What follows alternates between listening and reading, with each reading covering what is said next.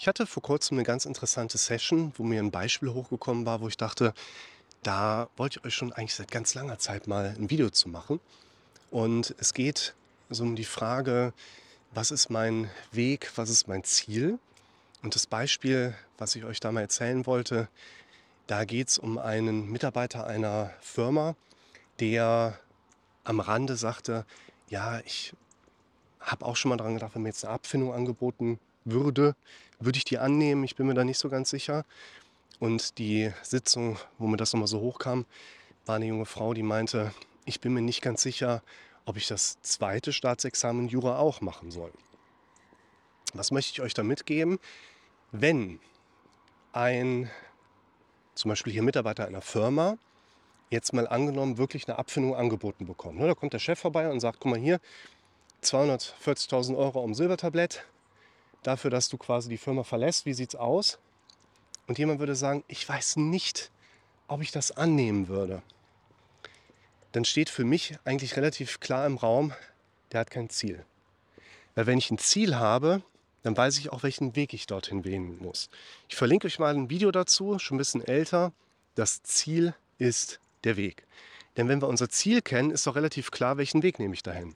Wenn ich aber kein Ziel habe und nach Wegen suche, da werde ich ziemlich viel finden und ziemlich wenig Orientierung letztlich auch bekommen. Das heißt, Priorisierung ist hier wichtig. Erst kommt das Ziel und dann kommt der entsprechende Weg, der sich meistens ohne irgendeinen großen Aufwand von alleine sowieso schon ergibt.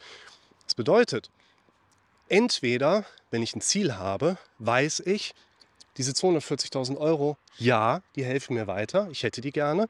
Oder ich kann definitiv sagen, nein, sie helfen mir nicht weiter ich äh, brauche die nicht. Ich gehe dann lieber hier arbeiten oder kündige einfach ohne das Geld oder keine Ahnung.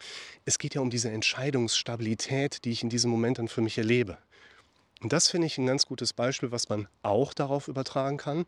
Sollte ich vielleicht das zweite Staatsexamen auch machen. Denn im Grunde genommen muss man schon sagen, wenn du Jura studierst, dann weißt du eigentlich auch schon, wo du damit später mal hin möchtest um entscheiden zu können, ich mache nur das erste oder auch das zweite Examen. Ne? Weil wenn du Rechtsanwalt machen möchtest, Staatsanwaltschaft oder was auch immer weiter oben, dann brauchst du halt das zweite Staatsexamen noch mit oben drauf. Wenn du dir aber nicht so ganz sicher bist, ja, dann ist es auch klar, dass du die Zweifel hast und sagst, soll ich mit diesem Aufwand denn überhaupt hier schießen? Und deshalb hier einmal möchte ich Werbung dafür machen. Erst kommt das Ziel, dann kommt der Weg. Und was ich vielleicht noch ergänzen wollen würde, wäre, natürlich haben wir auch mal den Zustand, dass ein Mensch vielleicht nicht unbedingt nicht weiß, was sein Ziel ist, aber sich seines Ziels nicht so ganz safe ist. Heißt, hier bei dieser jungen Frau, der Studentin war es tatsächlich der Punkt, dass die Familie da immer so ein bisschen, ah, bist du sicher, oh, willst du das? Nein, du musst das auf jeden Fall das zweite machen. Und sie hat eigentlich ein anderes Ziel.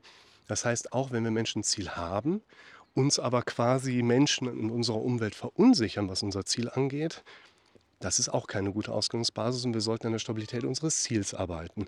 Insofern, bevor ihr mir gar nicht mehr sieht, bis zum nächsten Mal.